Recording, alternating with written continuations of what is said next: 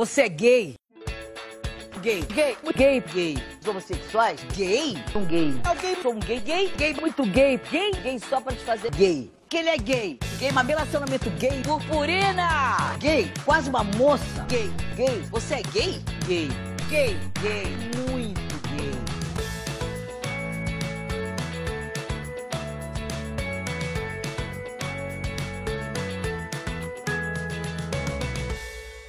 eu sou a Carol Jack E eu sou a Carol Will. e você está no Caro Livros, do podcast que lê mundos a fundo. Aqui no nosso podcast, a gente não vai apenas resenhar livros, a gente vai ler a realidade com a ajuda dele.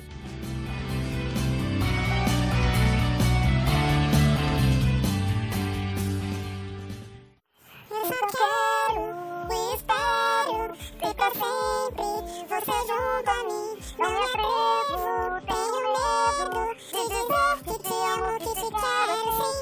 porque quero viver contigo a vida inteira. Te dar meu amor com você, eu quero voar. Olá, olá, pessoal que escuta o nosso podcast. Tudo bem com vocês? Eu espero que sim. A Carol Jack tá aqui comigo. Fala aí, Carol. Uhul, oi! Tô na área. E hoje o nosso episódio ele é especial por duas coisas. Primeiro, que é o primeiríssimo episódio da nossa série especial do mês do orgulho LGBT. A gente vai fazer uma série de avaliações e, e discussões sobre obras que têm essa temática envolvida e também porque a- a- o episódio de hoje ele tem um gostinho de nostalgia. Ele tem um gostinho assim de café da tarde com pão e manteiga da infância, sabe? Aquele cheirinho assim de aquela parte do dia em que a gente ficava super feliz, já tinha terminado a tarefa de casa, já já tava assim curtindo a vibe dos animes na TV. E a discussão de hoje é Sakura Card Captors. Uh, ai, muito fofo, muito lindo. Razão.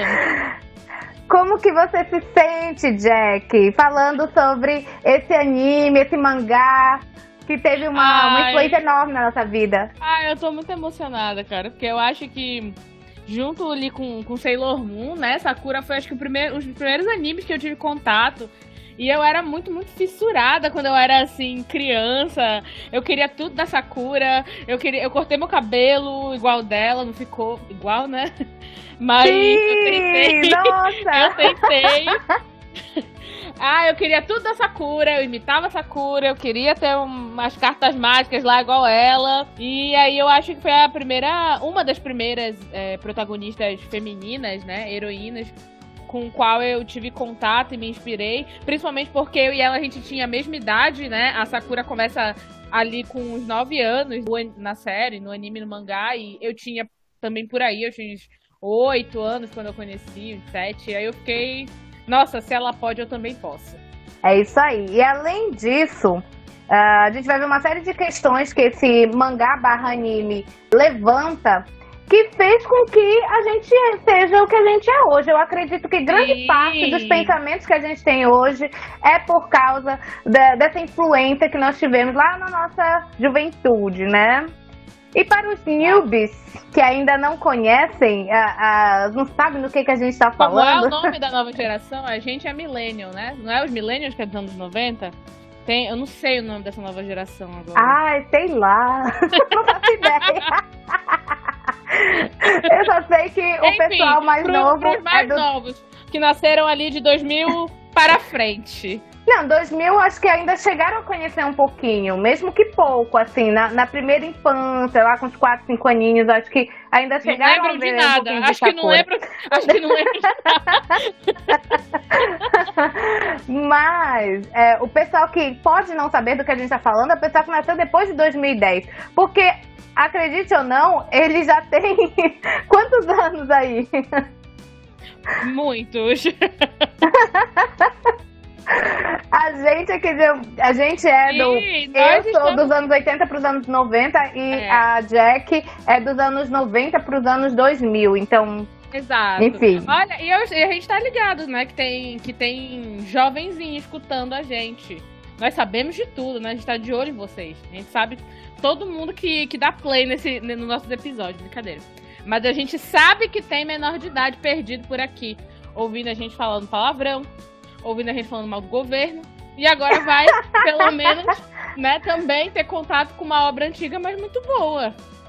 É isso aí, olha, gente. Depois que terminar de escutar o nosso episódio, você que é baby ainda, porque o pessoal que nasceu depois de 2010 pra mim é baby, tá? Você que, na, que, você que é baby e não conhece essa pérola maravilhosa de anime que é a Sakura Card Captor, eu recomendo que você leia o mangá e também assista o anime. Não sei onde você pode encontrar, porque eu e a Jack não apoiamos a pirataria.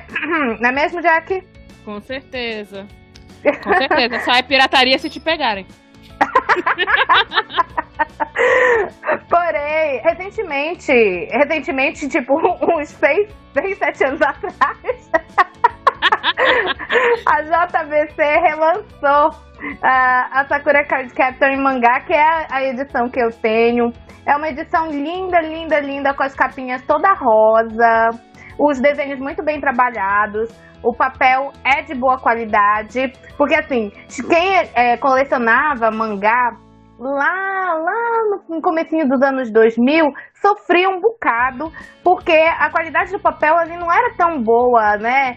É, é, o papel ele, ele rasgava com facilidade, a capa amassava, ficava feinha de você abrir. Às vezes, se você abrisse um pouquinho mais além da conta, os bichinhos escangotavam tudo, rasgava tudo, caía as páginas, era muito triste. Mas essa nova versão, relançada pela JBC, ela é uma edição que vale a pena. Eu comprei logo de uma porrada só, porque o meu sonho na vida era ter o mangá da Sakura Card Captor e agora eu sou uma pessoa realizada, porque eu tenho esse mangá impresso em português de uma qualidade boa, não é uma qualidade ruim, não.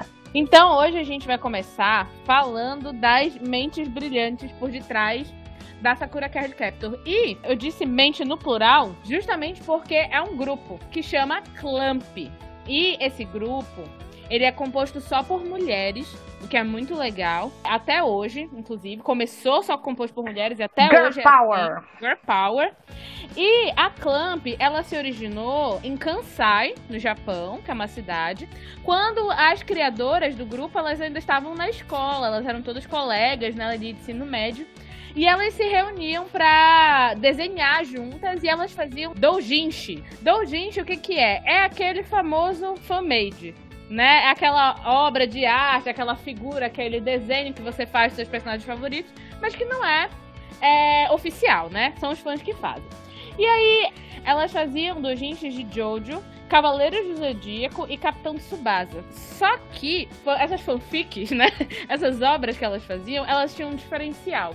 Qual que era? Eram obras yaoi que elas faziam, que significa que elas pegavam os personagens de Cavaleiros, de Jojo e faziam eles terem relações homoafetivas nas, nos enredos que elas criavam, né? Era uma fanficagem onde elas chipavam os caras, entendeu? Da, dos, dos animes shonen.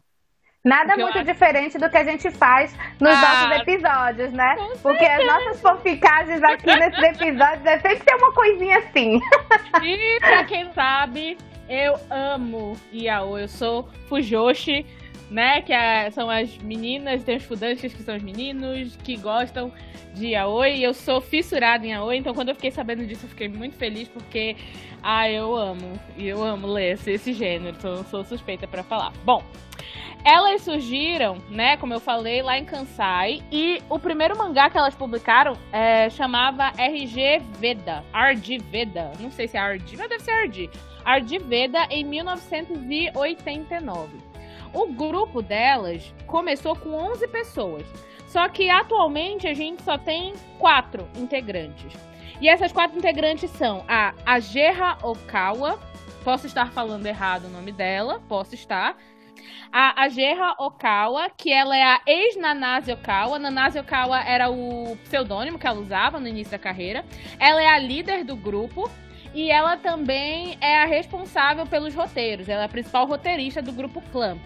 A Mokona, que ela usava o pseudônimo Mokona a Papa, ela é ilustradora, né? Ela que faz os desenhos, ela é desenhista. A Satsuki Garashi também é desenhista do grupo, ela, é, mas ela também faz a parte dos detalhes ali, das, das imagens. Ela é a parte do, do grande finale das, das ilustrações. a Tsubaki Nekoi, que usava o nick de Miki Nekoi. E ela também é desenhista. E aí elas usavam, né, esse, esses pseudônimos que elas ficaram usando eles até um bom tempo depois de elas já terem sucesso. Só mesmo dos anos 2000 pra cá que elas assumiram e mostraram os no outros nomes dela que a gente acredita que seja o nome de verdade delas, né? E o que que caracteriza a Clamp? A Clamp ela é conhecida porque ela tem temáticas é, muito fortes em todas as obras dela. Primeiro que a gente reconhece os traços da Clamp de longe, né? São aqueles traços delicados, aqueles cabelos bem trabalhados, bem desenhados, bonitos, né? Os homens geralmente eles têm aqueles traços mais finos, aquela coisa mais delicada, né? Eles são sempre retratados com essa delicadeza, com essa feminilidade, na verdade. O ambiente, o universo que elas criam sempre é um universo extremamente feminino. Não só porque elas são todas mulheres, mas também porque elas, nas palavras das criadoras, elas querem criar um ambiente que não, onde a feminilidade ela não seja estereotipada como sinônimo de fraqueza. Então, sim, os poderes de, das pessoas que elas criam é soltar coração pela, por uma varinha mágica? É soltar coração por uma varinha mágica, mas isso não significa que é um poder insignificante, muito pelo contrário, né? É, o protagonismo feminino é uma grande característica de todas as histórias delas. Justamente por isso que os personagens masculinos até são é, afeminados, porque elas querem mostrar que a delicadeza feminina ela não é uma fraqueza, ela não é uma coisa ruim. E que os homens também podem ser delicados, podem ser afeminados, isso não vai tornar eles menores do que um homem que coça o saco cospe no chão. Por sinal, é nojento. Quais são as obras aí? Tem um monte, gente, não é só Sakura. Angelic Layer, Seiya Sakura, Showbiz, Guerreiras Mágicas, que eu acho que é bem conhecido, Kobato, é, Miyuki-chan, Ward Veda, que eu já citei pra vocês, Tokyo Babylon, Tsubasa Chronic, Wish X, XX Holic e muitos outros. Elas têm muitas obras lançadas aí no mercado, uma mais maravilhosa do que a outra. Eu conheço algumas apenas, eu não, não conheço todas. E a gente vai falar uma coisa que é muito interessante da, da história da, da Clamp, que é o seguinte: elas fizeram, simplesmente, elas criaram aí um multiverso.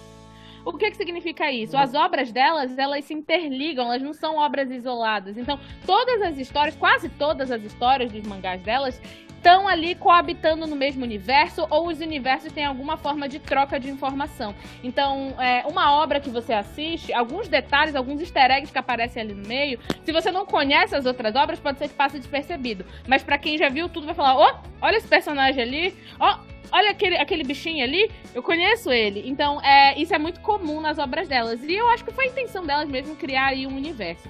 Então, a gente Por vai falar... choras, Pixar? Porque chora. o Clump Verso, como os fãs chamam, né? Eu é, tirei essas informações que eu vou passar para vocês aqui de um site que chama cbr.com, em que ele lista aí 10 coisas é, curiosas sobre as obras da Clamp. E também tem muita informação, essa informação que eu dei sobre a vida delas e tal, no site da própria JBC. Vocês vão encontrar ali também um dossiê com as obras delas, bem legal. Vale a pena vocês darem uma conferida. Então, ó, a primeira coisa que a gente tem que saber é que as obras Wish, Legal Drug, Suki, Kobato e XX Holic, elas estão no mesmo universo. Sim, essas, todas essas obras, essas cinco obras, elas se passam no mesmo universo. Ou seja, os personagens em algum momento podem se cruzar ali, inclusive, segundo esse site aqui, né? Eu não assisti esses animes, mas eu já assisti Kobato. E na Kobato eu realmente já tinha visto alguns elementos de, de outros animes delas. Os, os personagens chegam a se cruzar ali no meio da história, se cruzar na rua e tal. Então todos eles são aí do mesmo, do mesmo universo. Outro crossover que elas fazem é que Angelic Layer, que é uma obra delas, e o Showbiz também estão no mesmo universo. E o Showbiz, eu acho que ele é um dos mangás mais conhecidos delas, né? Aquela história daquela menina robô, meio androide, vai parar na vida daquele rapazinho, né? Tem um quesinho ali um pouquinho mais erótico nesse anime, mas enfim. Ele, o Shobits e o Angelic Laser, eles estão ali no mesmo mundo, no mesmo universo. Só que qual é a diferença? É que o mundo de Angelic Layers, ele tá alguns anos no futuro em relação ao Shobits. Então, a batalha, né, de, de bonecos que foi criada aí pela pelo Ishiro Mihara, pela Ishiro Mihara, que vai guiar o Mizaki do Angelic Layers, é, ela vai se passar um pouquinho depois da invenção das bonecas no Showbiz, né? Como eu falei no, na, lá no início. O Showbiz é sobre uma androide, uma boneca que ganha vida, né? Então essas bonecas teriam sido criadas no Showbiz e mais pra frente elas vão ter protagonismo também no Angelic Layer. Acho que deu para entender, né? Ou não? Deu sim. Outro crossover é que Man of 20 Faces, ou O Homem de 20 Faces, e os detetives de escola da Clamp, eles também estão no mesmo universo que Tokyo Babylon e o X, que é uma obra delas de bem antigona, o X, na verdade. Então, olha, não é segredo, na verdade, né? Que, que o Tokyo Babylon, ele tá no mesmo universo que o X. Até porque o, um personagem, ele acaba aparecendo nas duas obras, que é o Subaru Sumeragi, né? E também o Seishiro Sakurazuka, eu acho que é isso, né? A gente vê esses dois personagens nas duas obras, tanto em Tokyo Babylon quanto no X. Só que os dois personagens, né, eles vão ter aí um papel importante, porque o Subaru, ele é... Ou Subaru, não sei, gente ele é o dragão do paraíso, né? E o Seishiro, ele é o dragão da terra. E como eles dois têm esse, esse papel importante, por isso que as histórias ali meio que se dão uma intercruzada. E no X, você também tem o Subaru, ele contando os eventos que aconteceram em Tokyo Babylon. Então, realmente é um crossover muito louco aí. As duas obras se passam no, a, na mesmo, no mesmo universo e também ao mesmo, praticamente ao mesmo tempo. Mocona, ela se originou de Guerreiras Mágicas. E ela não fala. A Mocona, eu não sei se vocês se lembram, eu acho que quem assistiu também Subasa Crônico vai se lembrar dela. É um bichinho que parece um coelho. Lembra, Will? Aquele bichinho que parece um coelho que tem uma pedra ali na, na testa? Rapaz, eu não lembro nada de Subasa Chronicles. eu apaguei, deletei da minha mente aquele mangá. A Mocona, ela é um, um, bichinho que parece um coelhinho, bem fofinho. Ela aparece, na verdade, em várias obras da, da Clamp. Ela, vai, ela se originou no Guerreiras Mágicas, mas ela também aparece em Tsubasa Chronic, né? E aí, é, muito antes de começar a viajar no, no universo da Clamp, ela foi inventada justamente porque ela dá aquele toque é, mais fofinho nas histórias da Guerreira Mágica, ela tem um, um, um quê meio místico, e aí elas acharam legal essa misticidade dela, né? Dá, dá capacidade para ela de viajar entre os universos. Então, apesar de que ela não fala, né? A gente não sabe o que, que ela pensa, ela é aquele easter eggzinho que aparece para você ficar de olho no meio dos capítulos. Então, o próximo crossover é que Ricardo de Battle Angel, né? É inspirado pela Ricardo de Guerreiras Mágicas. Então, não é só easter eggs, né? Apenas. Muitos personagens, eles vão nascer de outros personagens. E o último que eu vou falar aqui para vocês é que existe uma loja fictícia, um mascote que aparece em quase todas as obras da Clamp, que é a Piffle Princess e a Clamp Store. Então, ela é um mascote de uma loja que aparece em todas as obras dela. Então, a loja, ela aparece fisicamente em Sakura Card Captor e X-Holic, né? E também em outras ela aparece ali mais, mais rapidinho, mas na Sakura ela aparece mais tempo, né? Tem mais tempo de tela. E os personagens né, da Sakura, eles tem várias cenas em que eles estão carregando itens com o logo da Piffle Princess. E isso também tem aparição no, no Showbiz e também no Tsubasa Chronicles. E tem uma série de outros crossovers, muitos personagens atravessam Existe aí uma grande teoria do universo, apesar de que nada confirmado, de Tsubasa Crônico com o universo de Sakura Card Captor devido à semelhança dos personagens, né? Pra quem já assistiu ou leu Tsubasa Crônico sabe que os personagens principais são a cara da Sakura e do Choran, só que mais compridos, né? Mais velhos. Existe uma teoria que eu já li na internet, não sei se foi confirmada, que na verdade é, os universos Tsubasa Chronic e da Sakura Card Captor são meio que universos vizinhos. Então o que que acontece? O universo de Tsubasa Chronic é um universo onde magia é comum. No caso do universo da Sakura Card Captor, magia não é comum. O Mago Clow, o cara que inventou né, as cartas, que a gente vai falar dele mais pra frente, que dão poder mágico, que dão poder mágico não, mas que a Sakura, usando a sua magia, usa, é, manipula, ele teria sua origem, o Mago Flow seria do universo do Tsubasa Crônico. E aí ele teria viajado para o universo da Sakura, trazendo com ele a sua magia e solidificando essa magia na forma de cartas mágicas. Então ele seria aí um dos pioneiros, uma das pessoas que levou a magia do universo dele para um universo que não tinha magia. Entendeu? E daí essa semelhança, porque é como se você tivesse para, um paralelismo entre os universos. Então, a personagem principal do Tsubasa Chronicles seria ali um paralelo da Sakura, seria ali uma análoga. O par romântico dela, que é a cara do Choran, seria um paralelo do Choran. Então existe, assim, uma equidade entre esses universos. E é isso, eu acho que você tem que ter, mesmo você tendo quatro mentes brilhantes reunidas, para você ter tanta criatividade para você fazer tantos universos juntos, acho que nem a Marvel tá para bater elas, entendeu? Com tanto tantas linhas do tempo e universos para ser criado. Só que o que eu acho, essa já é a minha opinião, é que as obras da Clamp elas são um pouquinho negligenciadas. Eu acho que é realmente uma das mais conhecidas é Sakura, eu acho que depois Shobits, mas o resto a galera não conhece muito, né? E uma coisa que é legal é que elas começaram a fazer os mangás dela nos anos 80. E desde os anos 80, elas já tratam de assuntos como sexualidade, homossexualidade, questões de gênero, empatia, questões familiares complexas, perdas, dor, morte, que são temas um pouco mais pesados, mas elas já tratam disso com muita delicadeza e muita naturalidade nas obras delas desde os anos 80 eu acho que você tem que ter muita coragem para já abordar assuntos tão complexos e assuntos que geralmente não são colocados assim na maioria das obras. Todo mundo sabe que o Naruto e o Sasuke são gays, mas o cara teve coragem de fazer ele sendo gay? Não teve coragem, porque é um negócio voltado pro público masculino, todo mundo ia surtar, entendeu? E elas não, elas foram lá e, e botaram todos esses temas, hoje considerados ainda polêmicos, nas obras delas e sem medo. E o legal é o que a Will já falou que elas tratam isso com tanta naturalidade que quando a gente tem contato com as obras delas, você não percebe que você tá parando para pensar sobre, você não fica parando para pensar sobre isso. É tão natural como elas botam ali que você simplesmente você só aceita e acha bonito e você vai falar: "Nossa, que bacana, que legal esses relacionamentos que ela tá colocando aí. Eu quero um desse para mim". E aí, quando eu era criança e a Will também, a gente via obras como Sakura onde a homossexualidade é colocado de maneira natural, de todo mundo sabe, tá tudo bem, ninguém fica, ninguém Ninguém teve que sair do armário e fazer uma reunião de família para dizer que é gay, entendeu? É colocado de uma maneira tão bonitinha que eu acho que realmente deve ter tido ali um peso grande, uma grande influência na maneira como a gente pensa.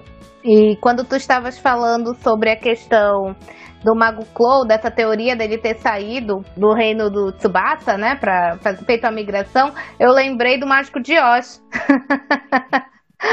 Porque o Mágico de Oz, ele foi pra Oz, mas ele não era de lá e colocou a magia, né? Digamos assim, que, tá, era fajuta, ele, era, ele só mexia lá no, nos mecanismos que davam a impressão de que ele era mágico. Mas parece assim uma inversão. Eu não sei dizer se é realmente algum tipo de referência que elas fizeram ou se o pessoal que curte a série pensou, olha, será que será que tem ligação? será que faz então, né? sentido? Essa coisa de misticismo é uma, também é uma característica da Clamp, das, das mulheres da Clamp, porque as primeiras obras delas eram todas sempre baseadas em cartas do tarô, ou mitologia indiana, ou mitologia tradicional japonesa. Elas sempre gostaram dessa coisa de mundo mágico, né? Sempre tem um quesinho dessas As loucas do signo, tá vendo? Exato. Às vezes ser a louca do signo faz você ganhar dinheiro, tá certo? E ficar famosa. E E ficar é bom- famosa. É bom que a, a gente enfatizar que a Clamp ela é a uni- o único grupo, né?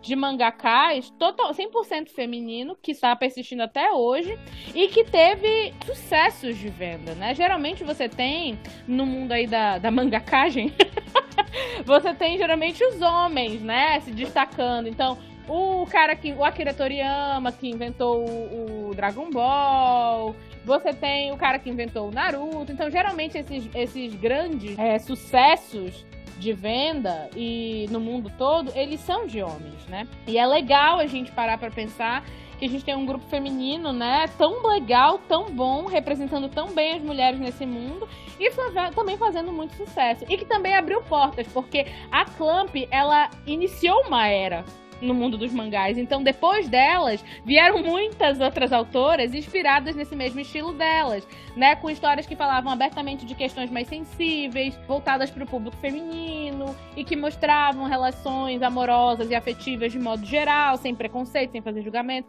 Na verdade, elas foram um marco para a história dos mangás justamente por isso, porque elas abriram portas para outras que vieram depois delas. Isso mesmo. E já que conhecemos aí a galera da Clamp, essas grandes mulheres que proporcionaram um crescimento nesse mercado, enfim, Vamos falar agora especificamente sobre a Sakura Card Captors, que não ficou traduzido em português. Ah, o nome ficou no título original em inglês, Sakura Card Captor. E traduzindo seria mais ou menos Sakura, a capturadora de cartas.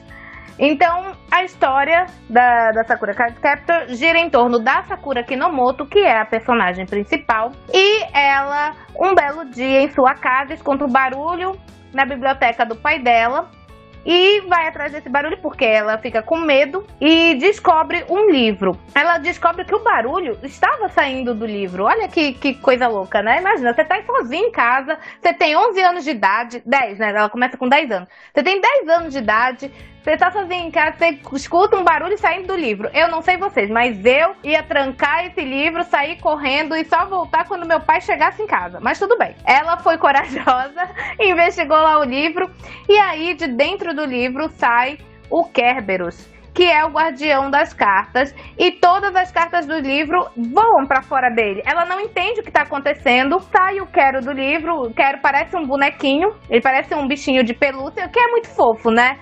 Quem assistiu Sakura Card Captor na época deve ter pensado, nossa, como eu queria ter um bichinho de pelúcia que falasse comigo. Ia ser tão legal ou estranho. Mas assim, a gente pensava mais que era legal. E aí ele explica para ela que ele é o guardião das cartas, que ele protege o selo para que as cartas não saiam por aí aprontando. Só que aí ela explica pro Quero que as cartas saíram voando. As cartas foram embora. E aí ele fala: "Ah, então, OK, as cartas foram embora, já que você foi a responsável por soltá-las aí no mundo, você agora vai capturar.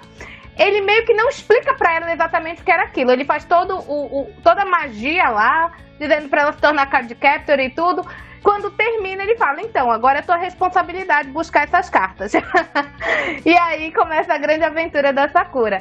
Ah, o objetivo dela é recapturar essas cartas que foram criadas pelo Mago Clow. Só que no começo da história, o Mago Clow é um grande enigma, a gente não sabe muita coisa sobre ele, ela só sabe que ele criou as cartas. As cartas são poderosas e se elas não forem trancadas, elas vão causar problemas, né? elas vão causar desgraças. Então elas precisam ser é, recapturadas a Sakura assume este poder. E o, o, o, báculo dela, que é uma chavezinha, se transforma em báculo. É uma chave que ela usa no pescoço, que se transforma em báculo. Ele é muito fofinho. Todo mundo sonha em ter um báculo como aquele. Eu acho que não tem pessoa que assista o, o anime Verdade. ou leia o mangá e que não queira ter aquele, aquele báculo. Tem gente que tatua. Aliás, tem muitas coisas eu tatuáveis. Ainda vou, eu ainda vou tatuar, eu, mas eu quero tatuar o símbolo dela que aparece quando ela invoca a magia. Mas quando ela já tá usando o poder dela mesmo. Eu ainda vou tatuar, só me falta dinheiro. Vontade não falta, né? Mas dinheiro é uma coisa que é necessária.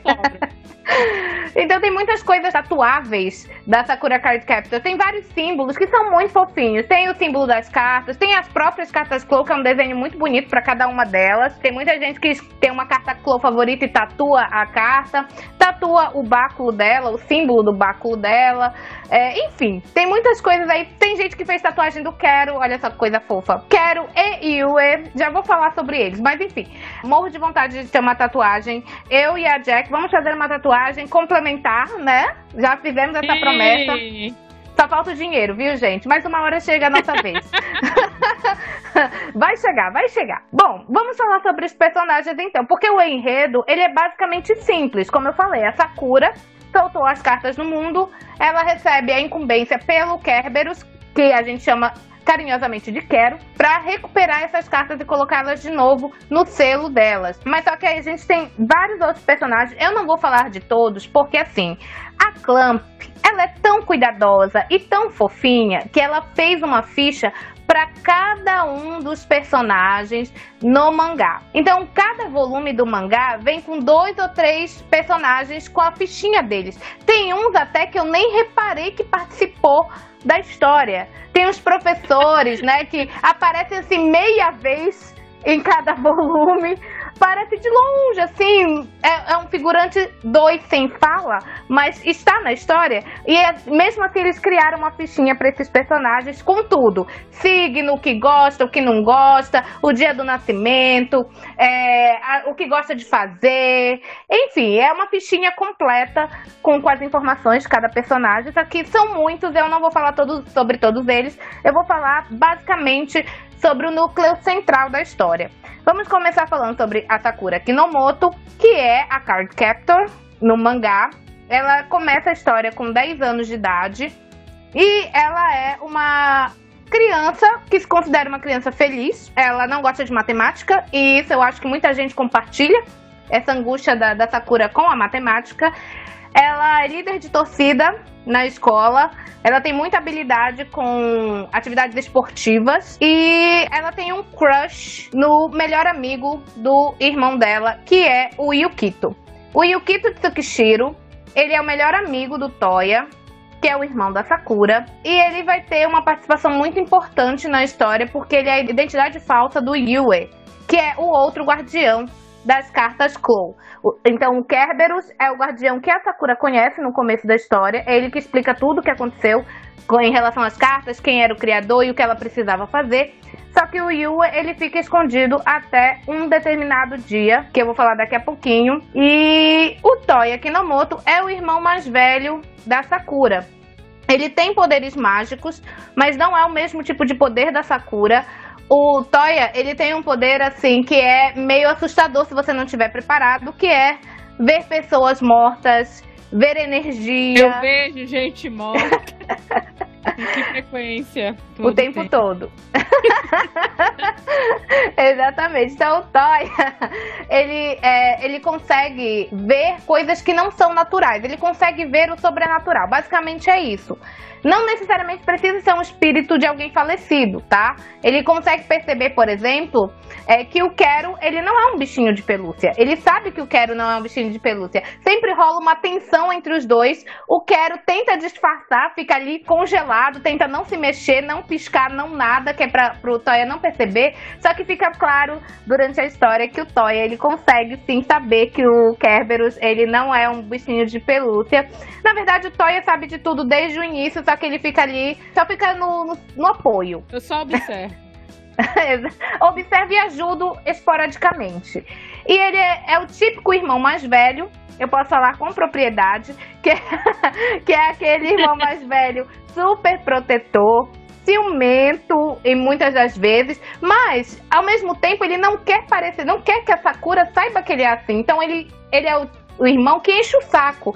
Ele fica falando da aparência dela, fica tirando gracinha com ela, diz que ela não consegue fazer nada direito. Então, assim, ele, ele finge que ele não gosta dela, mas todo mundo sabe que na verdade ele tá ali por trás protegendo ela, é, cuidando dela de todas as maneiras que ele pode. Mas assim, ele perturba bastante a vida da Sakura. Eles dois são filhos do Fujitaka Kinomoto, que é o pai e ele foi casado com a Nadesco. Eu digo foi casado porque a mãe da, da Sakura ela é falecida quando a história começa.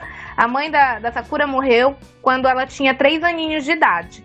É, não fica exatamente claro o motivo da morte dela. Né? Não foi de parto, porque a Sakura já tinha três anos.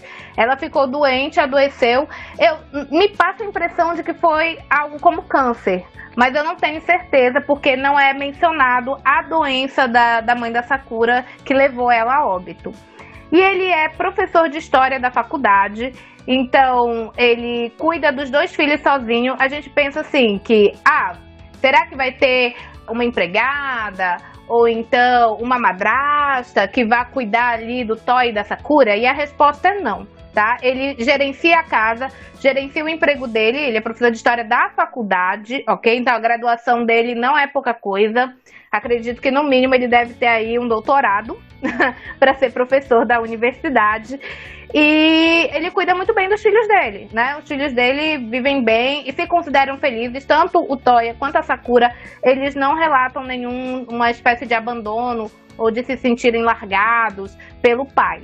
Muito pelo contrário, na verdade. Temos a Tomoyo Daidoji, que é a melhor amiga da Sakura. Ela costura as roupas da Sakura e grava em vídeo uh, todas as aventuras dela. Acho que ela consegue assistir, né? Porque tem umas que ela não consegue assistir ou não consegue participar de maneira direta, porque a Tomoyo ela não tem poderes mágicos. Então, tem determinadas situações em que quem não tem poderes mágicos não consegue participar ali, não consegue interagir. Uh, tem situações em que todo mundo que não tem poder mágico dorme. Aí a Tomoyo perde a chance de gravar a sua melhor amiga. E ela tem uma espécie de carinho muito grande pela Sakura que deixa a Sakura de vez em quando assim, meio sem jeito, meio sem graça, porque a Sakura ela não se sente tão maravilhosa do jeito que a Tomoyo diz, né? A Tomoyo Tomoe tem realmente uma veneração pela Sakura. Só que a Sakura fala, ai, Tomoe, tem coisas mais importantes para você filmar do que eu.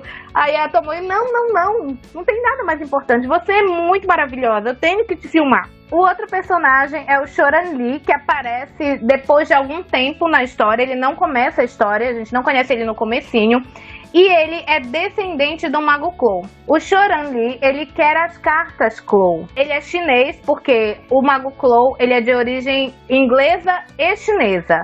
A mãe dele é chinesa e o pai dele é inglês. Então ele tinha essa dupla ascendência.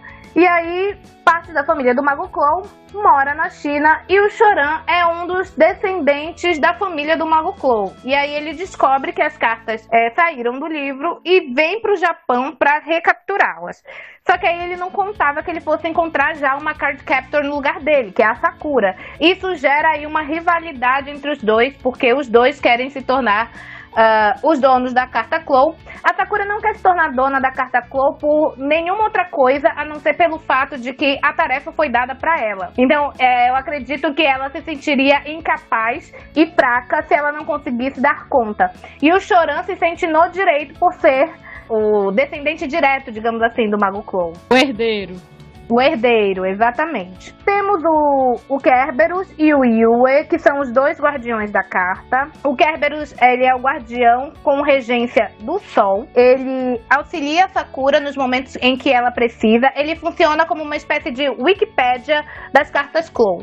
Então, toda vez que eles têm, sentem a presença da carta Clow, ele tenta ajudar ela a identificar qual é a carta e qual é a melhor maneira de capturar. Só que assim, ele não diz a resposta. Às vezes ele até sabe, mas ele não diz a resposta. Ele faz com que a Sakura chegue às próprias conclusões e consiga capturar as cartas.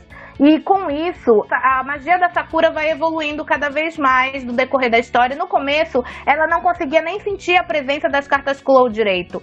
É, quando tinha alguma situação envolvendo as cartas Claw, só tinha uma situação estranha. E aí ela ficava, nossa, mas por que, que aconteceu isso? Aí depois se descobria que sim, era uma carta Claw que estava causando aquilo. Já no final da história, ela imediatamente conseguia sentir a presença das cartas Claw. E isso é em virtude, justamente, eu acredito, desse treinamento que o Quero estava dando ele. Porque o Quero, ele não estava apenas é, auxiliando ela, ele estava treinando ela para o juízo final. Quem executa o juízo final é o Yue, que é o guardião das cartas, com o regente da lua. Então, o Kerberos representa o Sol, o Yue representa a Lua.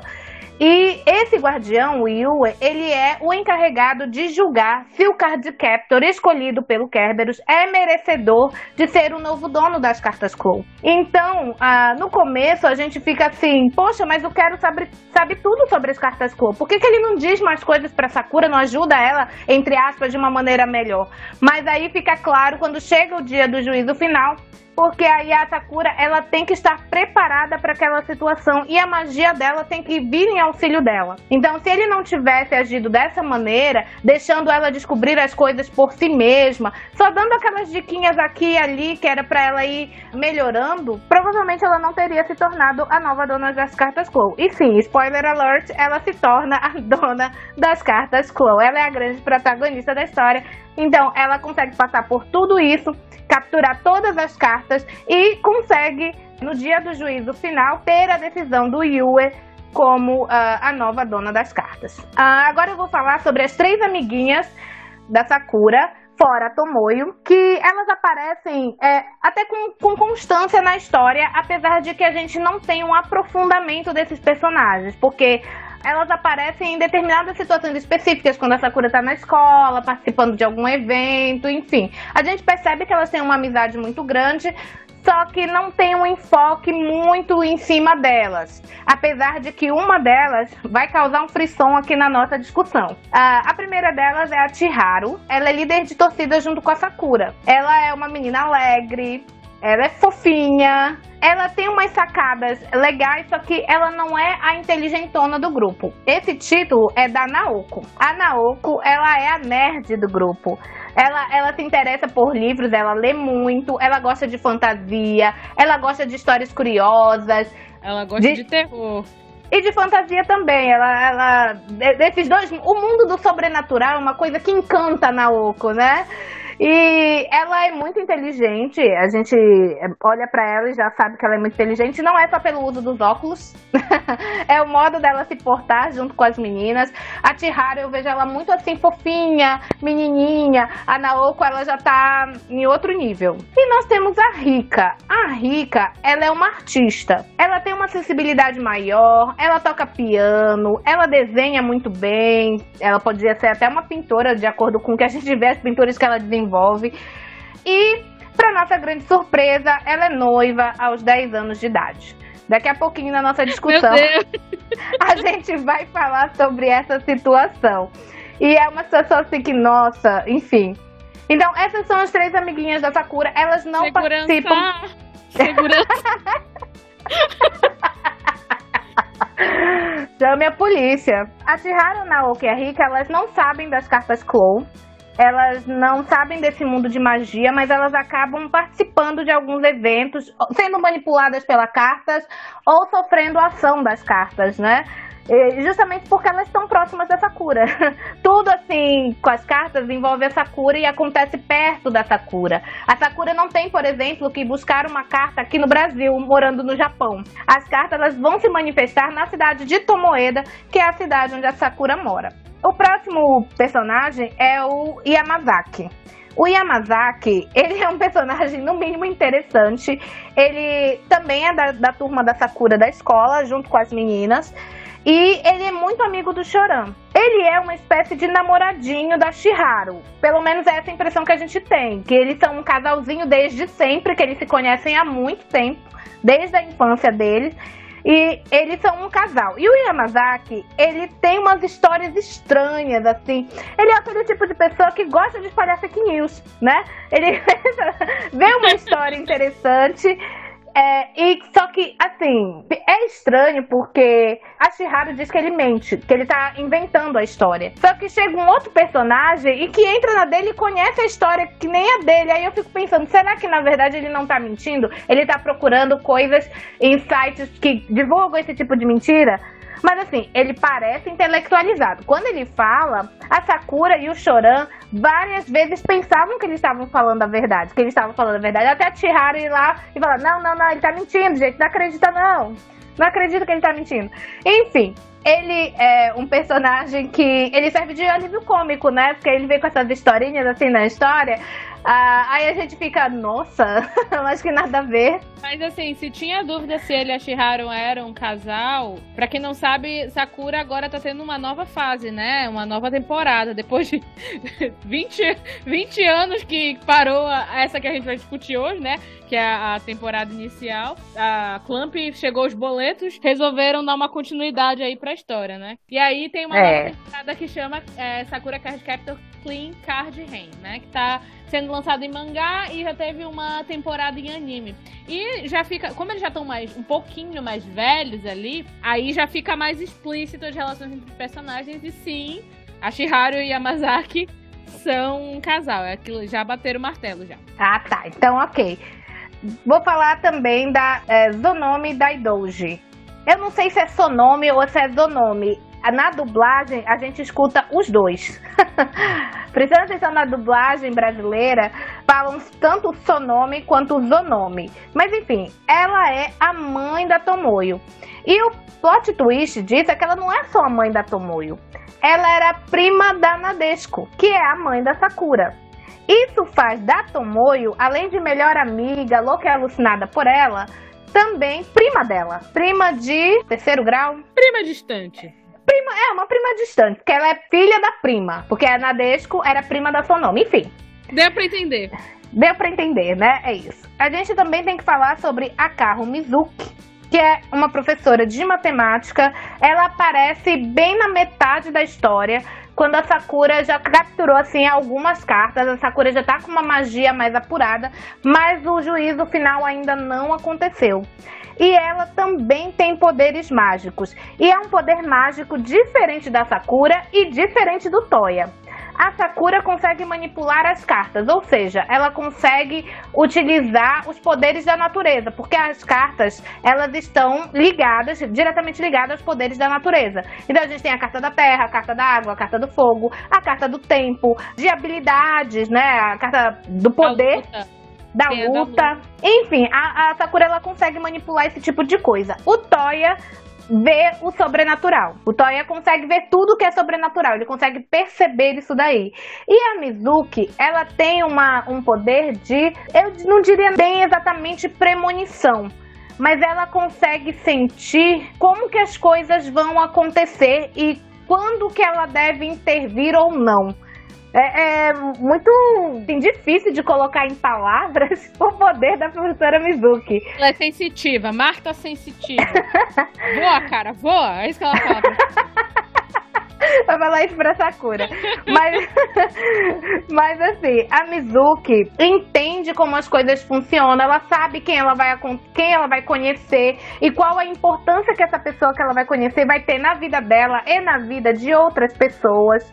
É um- uma parada esquisita, mas a gente poderia assim determinar a grosso modo como premonição. Ela consegue prever determinados fatos que estão vindo por aí. E agora vamos falar sobre o Ariel, que está diretamente ligado com a professora Mizuki, né? O Ariel Hiragizawa. E outro plot twist na história. Porque assim, a Sakura acredita que o Mago Clow, ele é uma pessoa falecida, não poderia cuidar mais das cartas Clow, porque, enfim, ia morrer, ou morreu no caso. Então, deixou a cargo dos guardiões escolher uma nova card captor, que no caso foi ela, para cuidar da sua criação. Porque o Mago Clow, ele era um mago extremamente poderoso. Ele é tão poderoso que ele podia criar vida. Olhando de uma perspectiva cristã, isso daí soa até como uma heresia. Porque, segundo a mitologia cristã, apenas Deus é capaz de criar vida, né? Mas ele conseguiu criar esses seres que são as cartas usando o poder dele. E não tinha mago nenhum que se comparasse com ele. Não tinha ninguém que se comparasse com ele. Ele era muito, muito, muito poderoso. E quando ele morreu, ele colocou os dois de volta no livro, junto com as cartas, para que fosse encontrado pela Sakura. E sim, ele sabia que era a Sakura que ia ser a nova Card Captor, porque ele também tem um pouco desse poder da Mizuki. Ele era tão forte que ele conseguia prever o futuro, não só dele, mas de, de tudo que ia acontecer muito depois dele já ter morrido. Olha, olha só, o cara era poderoso.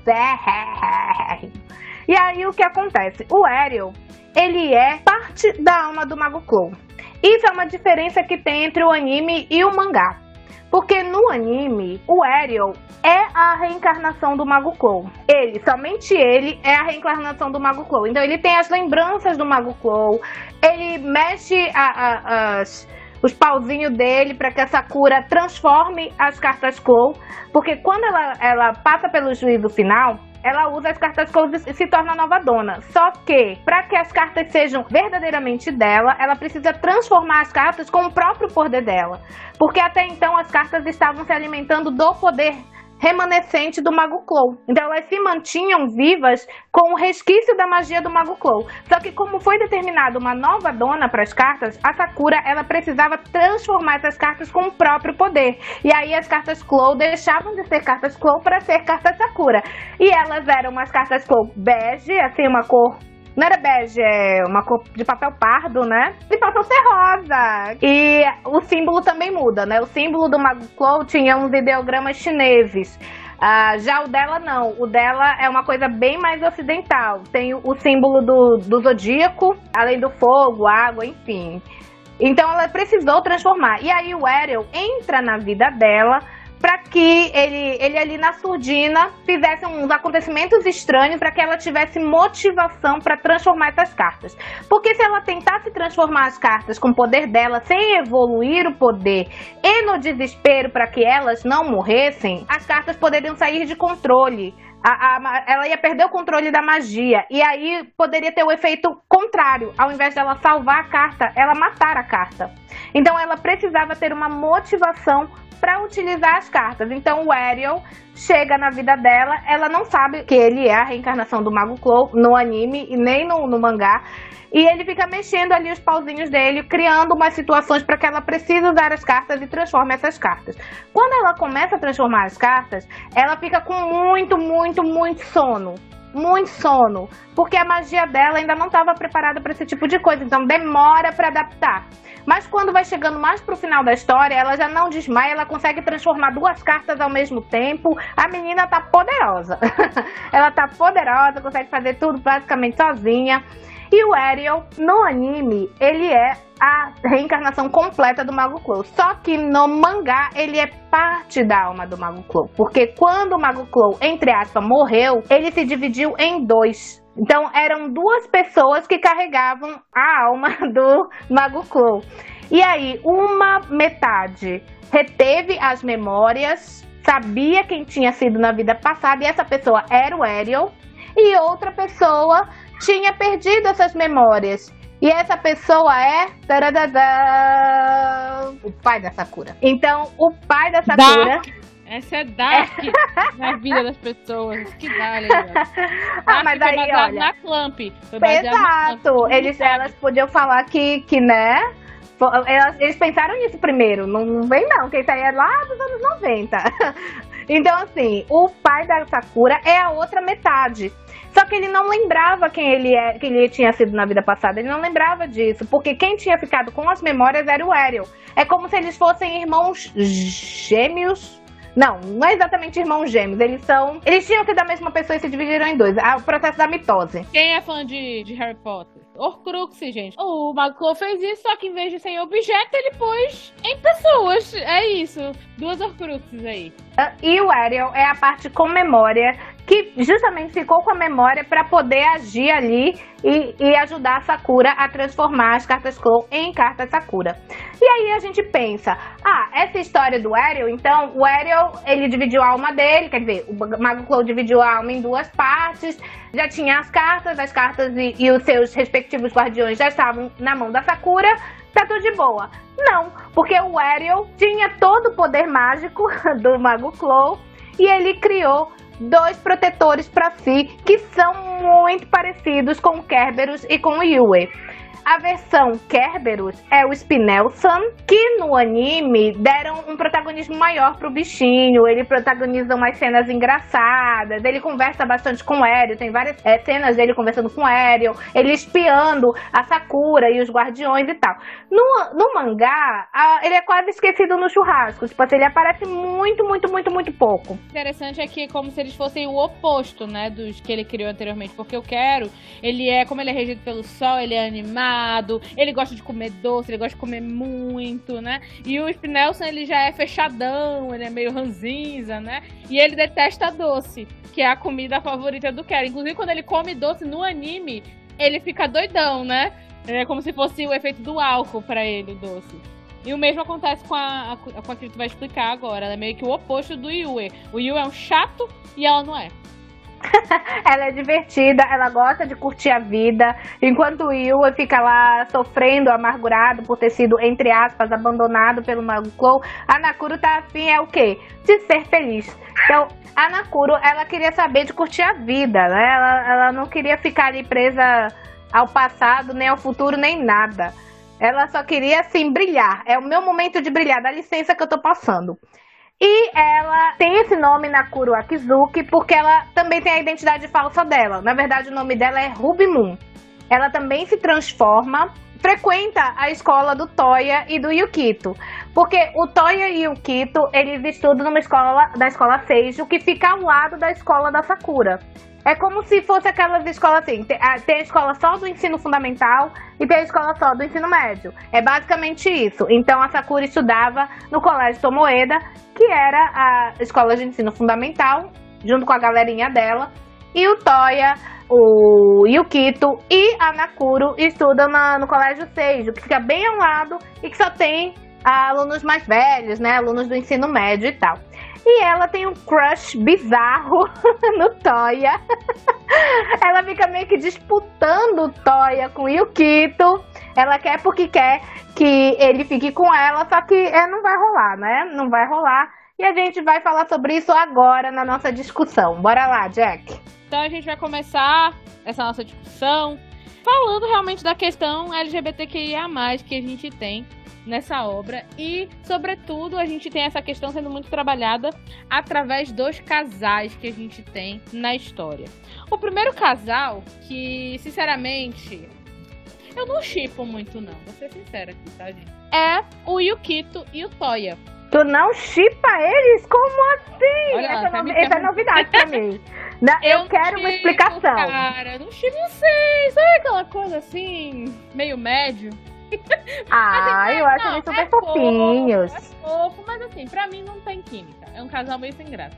Sendo mais sincero, eu prefiro os outros que tem aí ao longo da história. Esse casal, apesar de ser o principal casal LGBT da série, eu não sei se é porque eu acho que é porque eu tava do lado da Sakura. Eu me mantive do lado da Sakura há muito tempo. Como a Sakura tinha um crush no Yukito, eu torcia por ela, entendeu? Então eu fiquei meio assim quando ele fica com o irmão dela. Mas assim, Obviamente, né, gente? A menina tinha 9 anos de idade, não tinha nem condição do menino que já tinha 16, 17 namorar ela. Eu entendo. Mas na época. E close certo, close certo. Porque certo. o Yukito, na hora de dar fora. o fora nela, ele levanta essa questão, ele fala: Eu não estou me desfazendo do seu sentimento porque você é uma criança.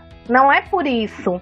Mas é porque eu já tenho um, amor, entendeu? Não dá, não dá mais pra vocês. Sinto muito. Pois é. Enfim, eu- como eu era do, eu era Team Sakura, porque, enfim, eu tava do lado dela, eu chipava ela com o Yukito. Então, confesso que eu fiquei um pouco decepcionada. E aí eu guardo essa mágoa até hoje, entendeu? Então é por isso que eu não chipo. Mas enfim, vamos, vamos lá pro que interessa. O casal Yukito e Toya, né? Porque eles dois são melhores amigos, melhores amigos.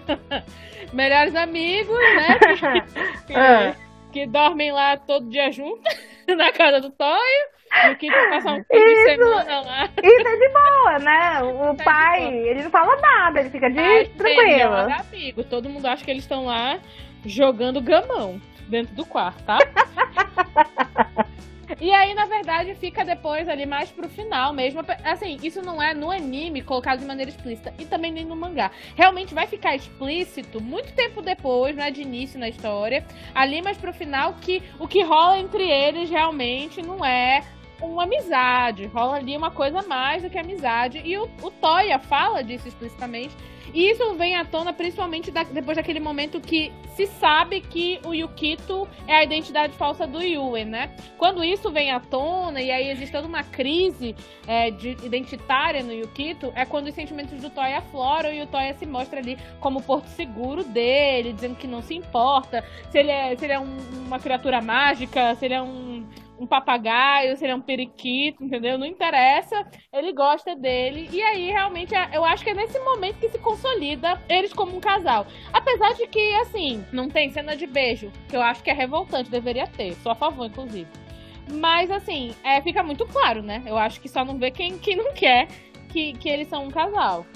Sobre a cena do beijo, foi democrático, não teve beijo de ninguém. Sim, verdade. Não teve beijo ninguém. de ninguém. Nem de casal hétero, nem de Ah, mas, casal tudo, mas aí a homo. gente entende que os casais héteros que a gente vai né, dar uma focadinha aqui, não tinha muito como ter beijo, porque o negócio é protagonizado por crianças, mas eles já eram mais velhos. Podia, né? Podia rolar ali um, um negocinho pra gente ver um fanservicezinho. Só pra gente ficar feliz, né? Enfim, mas não teve realmente. Não, tem um filme da Sakura que tem uma cena que insinua um beijo entre a Sakura e o Choran. Insinua. Mas filme não conta, porque a gente sabe que filme é palhaçada pra ganhar dinheiro. É, Entendeu? não é realmente. Não dá pra gente levar isso a sério. Enfim, É, não, não, tem, não tem beijo. Não tem beijo nem no, no mangá, não tem beijo nem no, no anime. Bom, eu acho importante pontuar aqui é que o Yukito, ele não sabia que ele tinha que ele era a identidade falsa do Yue. Então, o Yue lembra de tudo que o Yukito faz, mas o Yukito não lembra das coisas que ele faz como Yue. E esse não saber é meio que uma negação do próprio Yukito, porque o Yukito, ele não aceita, ou ele não, até um determinado momento da história, ele não aceita que ele não seja um ser humano, que as memórias dele sejam, entre aspas, falsas. É, então ele tem uma crise existencial muito grande e quando depois do juízo final a magia da Sakura ainda não tá forte o suficiente para manter o Yue. Porque eu quero como o símbolo dele é o sol ele é autossuficiente. Tanto é que é, durante a história toda ele se manteve com os poderes dele. Só que assim ele ficou realmente poderoso quando a Sakura capturou as duas cartas dele, né? Que é a carta fogo e a carta terra. Ele é regido por fogo e terra. Quando ela capturou essas cartas, o Quero ficou super poderoso, conseguiu voltar para a forma original dele, que é um- uma espécie de, de tigre, né? Um tigre. Esfinge, né? Esfinge que. É, parece, lembra, né? Que é um tigre com asa, né? Mas é. Enfim. Só que o Yu é regido pela Lua e a Lua é um satélite, ela não tem luz própria. Então ele precisa de uma fonte grande de magia para sobreviver. E a fonte anterior dele era o Mago Clow, que era um mago ultra mega hiper power, né? E a Sakura era só uma garotinha que ainda estava trabalhando os poderes dela, ela não estava no, no seu apogeu do poder. Então, o Yue, ele estava correndo o risco de desaparecer. E se ele desaparecesse, consequentemente, o Yukito também desapareceria. O Yukito, numa manobra de tentar se manter, manter a energia do próprio corpo, começa a comer muito mais do que ele já comia. Porque sempre foi estranho o fato E do Yukito comer também. muito. Ele come e dorme desenfreadamente, né? Ele começa a desmaiar, ele tá andando na rua e de repente, pá, desmaia. Tem momentos em que ele fica transparente. Hipoglicemia, queda na pressão. Exato. E aí tem momentos que ele começa a ficar transparente, as pessoas conseguem enxergar através dele. Ele estava realmente em processo de desaparecer. E aí, numa atitude magnânima e por amor, o Toya abre mão dos poderes mágicos dele e entrega para o Yue para que o Yukito não desaparecesse. Então, nesse momento, aí sim, o Yukito tem consciência de que ele não é um ser humano, que ele partilha a vida com o Yue, que é o guardião das cartas, e que a Sakura é a dona deles, né? E que, enfim, ele vai ter que lidar com essa situação da melhor maneira E é possível, porque interessante também da gente pontuar que quem tem um relacionamento com o Toya é o Yukito, não é o Yue, o que eu acho muito esquisito, né? Mas é isso mesmo que vocês escutaram. Então, quando o Yue assume o controle, já viram o filme fragmentado, gente? É isso aí. Quando um assume o controle, quando o Yue assume o controle do corpo, que ele se transforma, né? E ele vira. O, o Yue, ele parece um anjo, né? Ele é um homem lá, lindo e gracioso, louro e nórdico, na Maravilhoso. que É, mas ele é um chato. E com asas de anjo, né? Ele, quando ele assume a forma, ele não tem essa afetividade pelo Toya que o Yukito tem. É uma coisa interessante, né, de você pensar, porque quando eu, eu lembro na época que eu assisti, eu fiquei confusa. Porque como assim? Como assim o Yukito tem um negócio pro Toya? O Yue também tem que ter, porque eles são não são a mesma pessoa, né? E aí, hoje em dia, mais velha, só que eu comecei a pensar que talvez, tá, gente? Não é. Nunca falaram sobre isso, mas eu entendo que esse personagem, né? Essa dualidade Yukito e Yue, ela vem como uma, uma referência às pessoas trans, né? Que são obrigadas, durante boa parte de sua vida, infelizmente, a ter que conviver com quem as pessoas esperam que elas sejam, por conta da aparência física com que elas nasceram, e das pessoas que realmente elas querem ser, né? E aí fica esse conflito, porque basicamente é isso que o Yue e o Yukito vivem. Eles vivem, pelo menos boa parte da história, em conflito. Porque o Yukito, como a Will falou, não quer, ele não quer aceitar que ele não é humano. O Yue, por outro lado, ele não gosta de estar na posição associada a Sakura, né? Porque agora é como se a Sakura, entre aspas, aí, tá? Fosse dona dele, né? É, veio o combo junto com as cartas, ele e o Quero, né? Mas ela deixa bem claro que ela não quer ser dona, que ela quer ser amiga dele. mas ele não, ele não tá satisfeito, porque ele nunca superou a morte do Mago Clow, né? Demora muito tempo para ele aceitar a Sakura.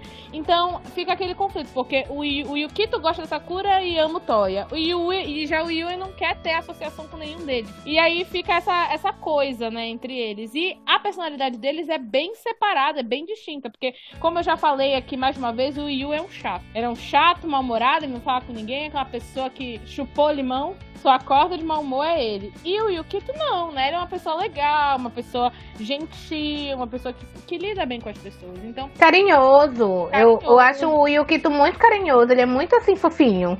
Mas eu acho que de uma maneira ou outra, eu acho que elas estavam tentando representar isso. As pessoas trans que vivem muito tempo, muitas pessoas trans sofrem, né, com esse conflito dentro delas, né? Elas sofrem dessa disforia que inclusive o Yukito tem, né? Dessa coisa de você olhar para sua imagem e você não saber o que, que você é e você começar meio que a entrar em pânico porque você quer ter uma resposta, quer chegar numa resposta no que, que eu sou e você nunca chega. Então eu, eu vejo essa experiência do Yukito muito como muito parecido com a experiência que as pessoas trans dizem ter. Então eu acho muito legal porque, como eu falei, é colocado de uma maneira sempre muito sutil. A Clamp trata desses assuntos de uma maneira muito sutil e o que é bonito de tudo isso, voltando pro casal, é que o Toy, ele deixa bem claro duas coisas. Um, que por mais que as memórias que o Yukito tenha tido até aquele momento fossem de fato memórias falsas, porque ele não, ele é uma identidade falsa, o que ele viveu com o Toy era real. Então, é só isso que importa. E o Toya também, a segunda coisa é que ele deixa claro que não importa se o Yukito ele tem o Yu ou mais 25 personalidades dentro dele, né? Ele gosta do Yukito e é isso. O Toya não tem a necessidade de ter uma resposta. Quem eu sou, eu sou isso. Pro Toya isso não faz diferença. O que, que o Yukito é. Eu acho que essa parte da história e desse casal é a maior lição de aceitação que se tem, porque o Toya ele não se importa em nada com o fato do Yukito não ser humano, porque isso é uma questão pro Yukito. O Yukito fica muito triste, muito mal por ele não ser um ser humano. Ele queria muito ser ser humano, aquela coisa do Pinóquio, né? Eu quero ser um menino de verdade, eu não quero ter uma identidade falsa. E, que, e é o que ele é. Só que pro Toya isso não faz diferença nenhuma. E o tempo todo ele fica apoiando o Yukito, dizendo, mas tudo bem. E aceita o próprio tempo do Yukito, porque assim, durante o, o Toya sempre soube que o Yukito não era o ser humano. Ele sempre soube. Como a gente já falou, o poder do Toya era saber sobre o sobrenatural. Ele conhecia, ele sabia quando algo não era deste mundo, sabe? Não exatamente do, do nosso mundo. E ele sabia que o Yukito não era ser humano, mas isso não impediu ele de se tornar amigo do Yukito e nem de se apaixonar por ele. Então, assim, ele tá ali o tempo todo aceitando o Yukito. E no momento em que o Yukito não está aceitando ser uma identidade falsa e quase desaparece por isso para não pedir ajuda, porque ele não pede ajuda em momento nenhum. O Yue e o Kerberos entram em um acordo de não falar para Sakura, tentando proteger ela, porque eles sabiam do sentimento da Sakura pelo Yukito e sabiam o pânico que a Sakura ia ficar caso descobrisse que o Yukito estava correndo o risco de desaparecer. Então, assim, o Yue e o Kerberos não contaram para Sakura, a Sakura só descobre quando o Toya abdica do poder dele em favor do Yue. E o Yue fica surpreso com essa atitude do Toya. Porque ele fica meio que assim, nossa, mas você tem certeza que você vai fazer isso? Aí o Toya, tenho. Se eu não fizer isso, o Yukito vai desaparecer. Eu não quero que o Yukito desapareça. Agora eu só peço para você o seguinte: protege a minha irmã. Aí o Yui fala assim: Mas essa é sua condição? Ele, se você quiser entender dessa forma, entenda. E aí ele entrega os poderes pro Yu e pro Yukito não desaparecer. E tem uma outra cena muito, muito, muito, muito fofa entre eles dois, que é quando o Toya tá no festival, depois de ter entregue os poderes, tá no festival com ele, com a Sakura, com a turminha dela. A Sakura chega por trás e dá um susto no Toya. E o Toya é, era uma pessoa que não se assustava com nada, porque ele sempre sabia quem estava próximo a ele, por causa do poder dele. Ele sempre sabia. Então ele nunca levava susto. Nessa hora ele leva. E o Yukito fica se sentindo muito, muito, muito culpado. Ele fica muito, muito triste, muito mal. E aí ele fala pro, pro Toya, ai, antigamente você ia conseguir perceber que a Sakura tava chegando e agora você levou um susto. Aí o, o Toya fala pra ele assim, Yukito, imagina a seguinte situação. Se você estivesse comendo um lanche bom, você tivesse feito vários sanduíches e quando você fosse começar a comer o seu sanduíche, eu aparecesse morrendo de fome. O que que você faria? Aí o Yukito, aí eu daria tudo pra você. Tudo, tudo, tudo pra você. É ele, foi exatamente o que eu fiz. Então para de se preocupar com isso, porque eu não estou me preocupando, sabe? Então, assim, eu acho muito, muito fofo dessa cumplicidade, desse carinho. Ai, gente, é tudo de boa esse casal, olha. Pena que eu não chipo. Mas Poxa, tem, tem um grande potencial, realmente. Eu acho muito fofo esses dois. Eu acho eles muito fofos. E o Yukito, né, ele meio que vai se apaixonando. Não é que ele vai se apaixonando aos poucos, ele sempre esteve apaixonado, mas quando ele descobre que ele não é um ser humano, eu acho que é aí que, quando, que cai a ficha. E é por isso que ele diz lá pra Sakura que ele não pode ficar. E a Sakura, ela é tão perceptiva que ela sabe que a pessoa que o Yukito, que ele fala assim, eu já tenho uma pessoa, eu já amo uma pessoa. E aí a Sakura fala, é o meu irmão? Aí ele confirma, sim, é o teu irmão. E, em momento nenhum isso é uma questão. E quando a gente tava assistindo, eu não questionei isso também. Eu, Eu também pensei, não. nossa, é- é- são Não, eu dois arrasada. homens. Eu fiquei arrasada. Não, eu vou pensar que são dois homens, eu tava muito ocupada chorando junto com essa coisa. Vou ficar pensando nisso. Tava muito. Ela levou a menina passou a série toda apaixonada, levou um pé na bunda, gente. Isso aí, isso sim é motivo pra revolta. ah, não, pare lá. Pois é, mas assim, nesse momento a gente tem a certeza que, que há um amor entre dois homens na série. Ele não diz, olha, eu sou gay, eu sou apaixonado pelo seu irmão e tarará. Não, ele só fala que a pessoa que ele mais ama é o Toya.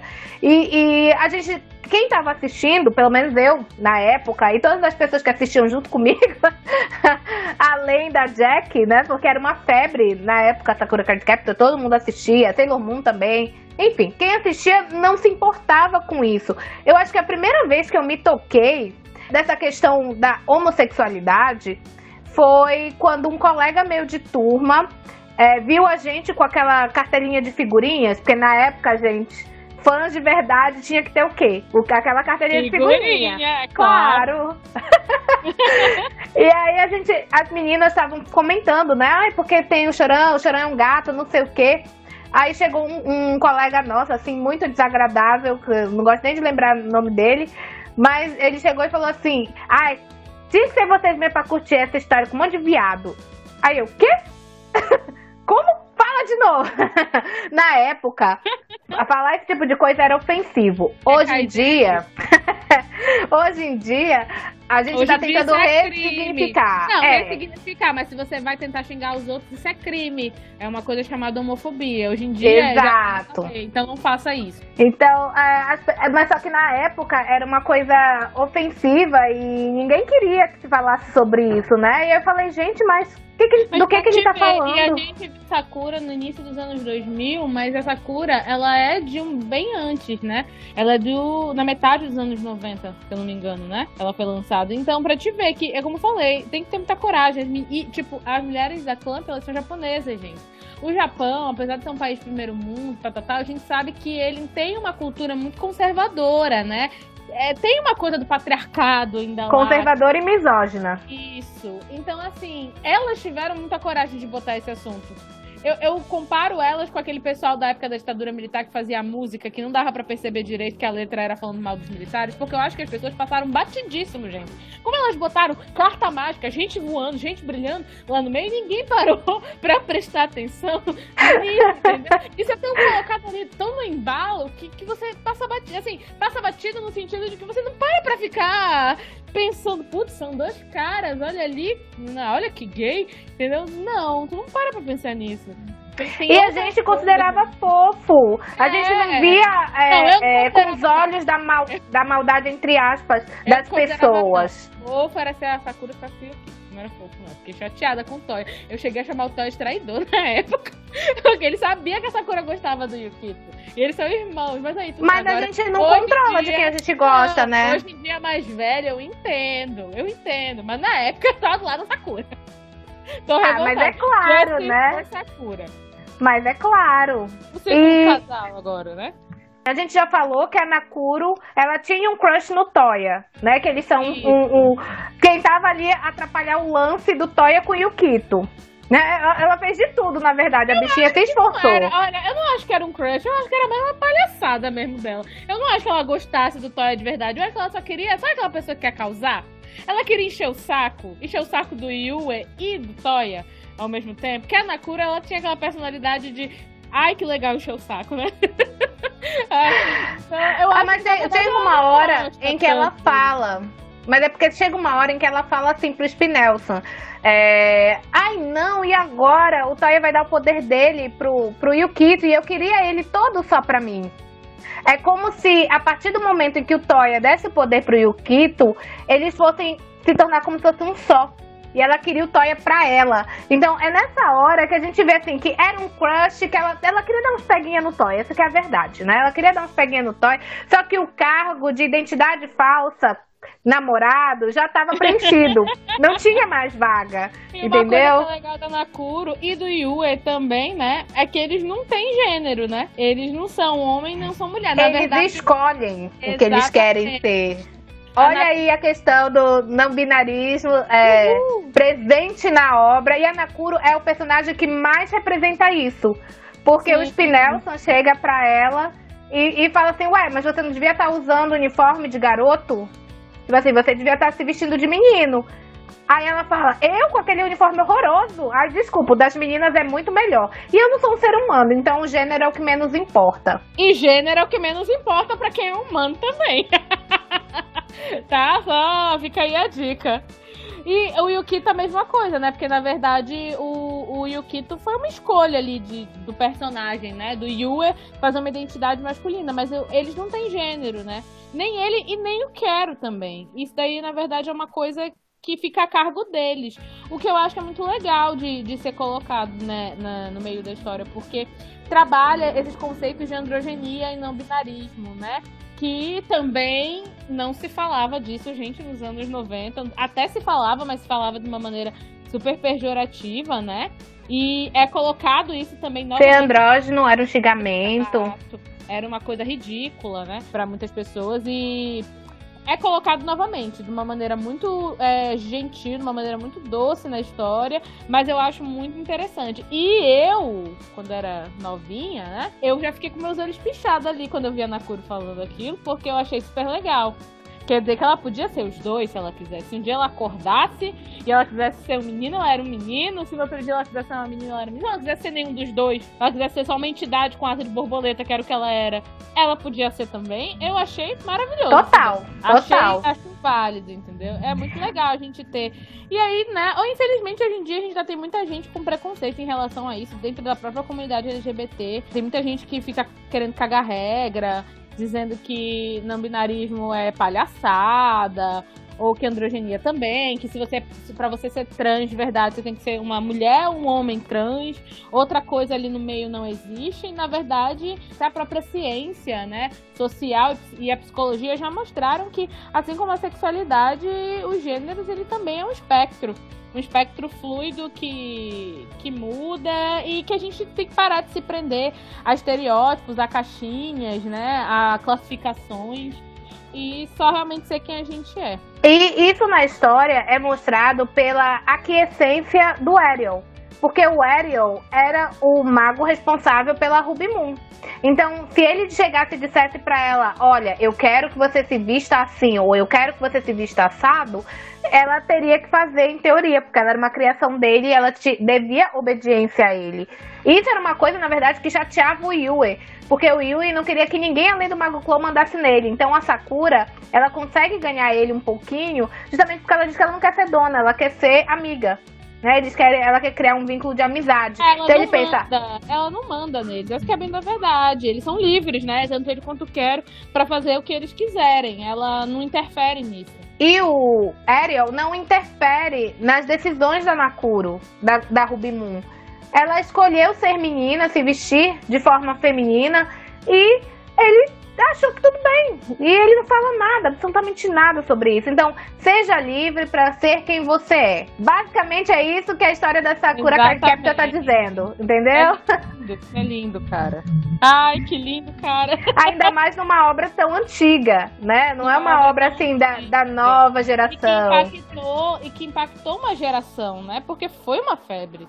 Sakura Card Captor foi uma febre. Eu, eu acho que passar esse tipo de lição é, é uma coisa bonita, assim. É uma das contribuições legais da Clamp para a humanidade. Por isso que eu disse no começo que ela impactou o modo como a gente vê as coisas, porque para mim isso sempre foi uma coisa natural. Lógico que eu não sou a pessoa desconstruída, ré, ré, ré, que não precisa ficar se policiando. Lógico que a gente precisa se policiar sempre. A, descon a desconstrução ela é um processo, ela vai acontecendo uh, no decorrer da nossa vida. Às vezes a gente tem uma coisa muito enraizada, a sociedade é muito barulhenta na nossa orelha, enche o nosso saco.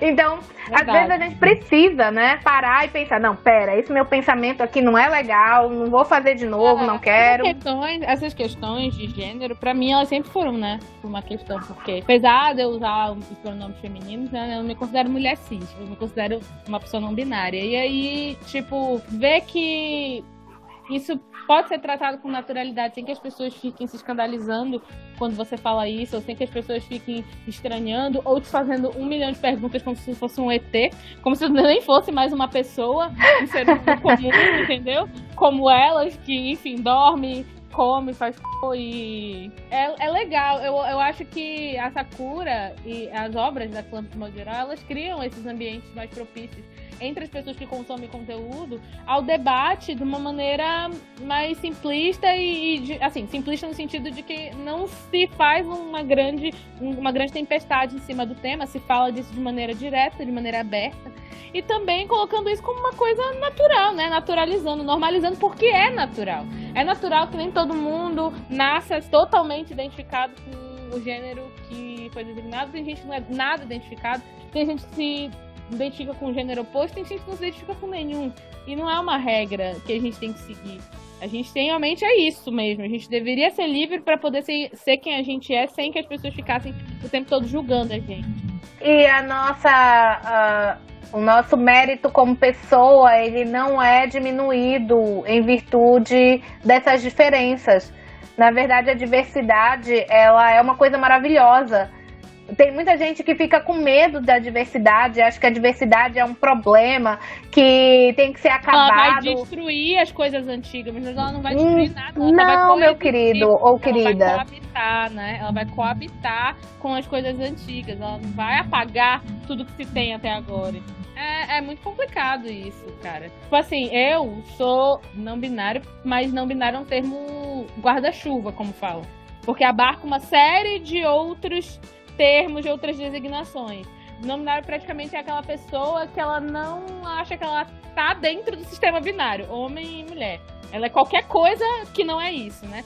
Só que eu me considero gênero fluido. E eu acho que é muito parecido basicamente com o que é colocado ali da Ruby Moon, principalmente, mas também do, do Yukito, mas principalmente da Ruby Moon, porque eu me sinto basicamente dessa maneira. Eu não acho que eu tenho que ter compromisso com a minha aparência ou com as roupas que eu visto, de ter que parecer uma coisa ou outra. Tudo bem que eu tenho mais roupa feminina porque as pessoas me dão roupa feminina, basicamente, né? Uh, e eu sou muito muquerana para comprar roupa porque eu só ganho presente. Roupa pra mim é só presente dos outros. Então, Desculpa aí. Mas eu não acho. Eu, eu, eu gostaria muito de poder. Se eu acordasse amanhã e eu sentisse que eu sou mais garoto, eu queria parecer um garoto. E amanhã, no dia seguinte, quando eu achasse que eu era mais menina, eu ia estar com a aparência de menina. Eu acharia isso, assim, o máximo pra mim, sabe? Eu, eu queria ser muito desse jeito. Felizmente não dá, mas é como eu me sinto, entendeu? E é aquela coisa também. A Ruby Moon, ela não parece ser um ser andrógeno. Ela parece ser uma menina. E aí isso nos leva a outra coisa. Ninguém tem que provar nada. Entendeu? Então, tipo assim, o fato de eu, ser não binário não significa que eu tenho que chegar usando um salto alto e uma calça masculina pra provar que eu sou a mistura dos dois, por fato de eu ser gênero fluido. 50%, tem que ser é, exatamente 50%. 50%. Que nem o pessoal que é bi, né? Metade do tempo tem que pegar mulher, metade do tempo tem que pegar homem, senão aí perde vou, a carteirinha. Aí eu vou usar uma metade da, a, a camiseta azul, né? E a calça rosa. Que é pra metar metade, entendeu? Pra ter o equilíbrio ali. Então, tipo assim, você não precisa provar que você é o que você diz que você é, porque só quem sabe que você é é você mesmo. Ficou complicado, eu sei, mas é isso mesmo que você ouviu. Só você pode dizer o que você é, mas ninguém. Quem tá de fora que se lasque. E quem tiver de fora não tem que ficar colocando a pessoa na berlinda. Você não é obrigado, aliás, você não tem o dever de ficar transformando a pessoa nisso ou naquilo, ah, porque tem que ser assim ou tem que ser assado. Você pode só seguir a sua vida. Seja Exato. feliz, entendeu? Não Mas precisa aí, ficar é, parando. e, tipo, ninguém fica chegando pra Nakuro e falando assim, você tem que parecer andrógeno porque você não tem gênero. Por que, que você parece uma menina? Você tem que parecer um ser mágico, porque quando ela com a identidade dela falsa, ela não parece um ser mágico, ela parece uma pessoa comum. Não existe essa obrigatoriedade da aparência ter que ter uma espécie de, sei lá, de portfólio para o gênero da pessoa. Isso não existe, gente. As pessoas são só pessoas. Vestimenta não tem nada a ver com gênero. Eu acho que isso também é outra coisa que a gente tem que desmistificar. E nem com roupa- sexualidade. E nem com sexualidade. É só um pedaço de tecido, é um pedaço de pano que não significa nada. Se você escolhe ali porque é de acordo com o teu gosto pessoal, então nada a ver. E aí isso é uma outra coisa também, porque o Yue e o Kito e praticamente todos os homens da Sakura, eles têm rosto afeminado, mas eles não, não são colocados. A, a O masculinidade que, na deles- minha opinião, deixa eles gato pra caralho. É, olha, exatamente, na minha também. esses homens de- a desse masculinidade anime. deles não é posto em xeque. Nunca. A masculinidade deles não é colocada em xeque, tipo assim, ai, olha aquele ali, será que ele é? E aí, tu é? Porque, tipo assim, todo mundo trata eles normal, independentemente. O Choran talvez seja o menos, entre aspas, afeminado dali dos, dos, dos protagonistas masculinos. Mas ainda assim, o Choran, como a gente vai falar mais pra frente, né? Tem um crush no Yukito de cara. Mas era isso que eu ia falar. Eu, eu fiz, a gente fez toda essa volta e o meu negócio era esse, falar que essa dupla, Toy e Yukito, eles são os crush more da, da Exato. história. Todo mundo gosta Todo mundo quer eles, entendeu? Censura aí, editor. P doce. Todo mundo quer esses dois, pô. Todo- Porque, olha, o Yukito, ele causa o crush no Choran. A primeira vez que o Choran põe os olhos em cima do Yukito foi paixão É instantânea. Exatamente. Não, é- ele fica completamente vermelho, sem graça, o coração dele parece que tá pulando pra fora da Ele caixa do olha peito. pro Yukito e fala, ovulei. né? É isso aí. Sabe? o que E é- faz a Tomoyo jogar uma, uma, uma sementinha ali da discórdia entre a Sakura e o Choran, porque ela fala, além de vocês serem rivais na captura das cartas, vocês são rivais também porque gostam da mesma pessoa. Aí a Rivais Sakura fica... amor. E isso também é tratado com a maior naturalidade, porque o, o negócio do Choran, o Choran fica muito sem graça. Tão sem graça que ele age até estranho, né? Quando toda vez que o Kid chega perto dele, ele fica, ele, ele fica super esquisito, ele não sabe o que falar, ele sai correndo, enfim. Ele fica nervoso, ele, Ele fica é muito o tipo nervoso. Da, da juventude, né? Que você não sabe o que fazer quando você tá perto da pessoa que você gosta. Mas o conflito do Choran, o único conflito que ele sofre, ele é amoroso, é realmente tentar distinguir se ele gosta do Yukito ou se ele gosta da Sakura mais pra frente. Esse é o dilema dele, de realmente tentar é, discernir as coisas dentro dele. O que, que é amor, o que, que não é, o que, que foi só uma paixão.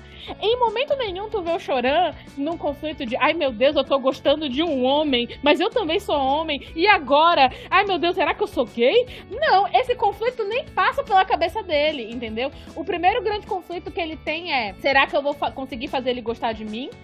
Essa é a primeira grande coisa que deixa ele ali meio fora de si, com a cabeça perturbada. E a segunda é, quando ele começa a desenvolver ali sentimentos pela Sakura, ele fica confuso no sentido de que ele não sabe de quem ele gosta de verdade. Ele tem, a- ele sente as duas coisas. Ele gosta da Sakura, fica ali, fica vermelho olhando a Sakura, tem aquela, aquele crushzinho, aquela paixão, quer ficar perto dela, mas ao mesmo tempo, o Yu ainda causa aquele impacto, né? O, o Yukito, aliás, causa aquele impacto nele. E aí depois ele começa, né, depois de muito pensar e refletir, a discernir as coisas, a começar a ver que uma era, na verdade, uma paixão infanto-juvenil, as paixões da infância, né, que a gente tem, que não são, não são menos verdadeiras, mas que a gente sabe que muitas vezes elas são alimentadas por sentimentos que não são palpáveis, né? A gente nem conhece às vezes a pessoa e diz que tá apaixonado. É, não tem uma profundidade É. assim muito grande, não. Às vezes você gosta da pessoa só porque você acha a pessoa bonita e você acha que aquilo é amor. Mas aí a gente Mas vê que tem mais é. camadas embaixo, abaixo É, disso, pra né? você Não tem. chamar de amor precisa de mais coisa do que só isso, né? E aí depois ele começa a discernir que o que ele sente pela Sakura sim é amor, né? E diferente da paixão que ele teve pelo Yui. Mas o legal é esse, é que poderia ser um anime, se fosse um outro anime sobre isso, eu tenho certeza que as pessoas tenta- tentariam focar na crise dele, dele tentar descobrir se ele é gay ou não. E no, no anime, isso aí foi simplesmente esquecido no churrasco. Ele nem para pra pensar, será que eu sou gay, será que eu sou bi, o que que eu sou? Isso aí é o que menos importa. O que importa é que eu gosto dessa pessoa. Ei, Sil. É, você. Você mesmo que tá ouvindo a gente. Eu sou a Carol Will e estou passando só pra avisar que ainda não acabou. Se liga aí. Todas as formas de amar são maravilhosas. Nenhuma é menor ou mais importante ou enfim que a outra. E todo mundo tem que ter os mesmos direitos. A responsabilidade é do adulto. É o adulto que tem que dizer não. Não mentiu. Já, te- já me senti assim algumas vezes, inclusive. Oh! olha só, olha cheio de. Viu só? Então fica ligado pra não perder a parte 2 desse episódio. Vem ler Mundo da Fundos com a gente. Gay. Gay. Gay. Muito gay.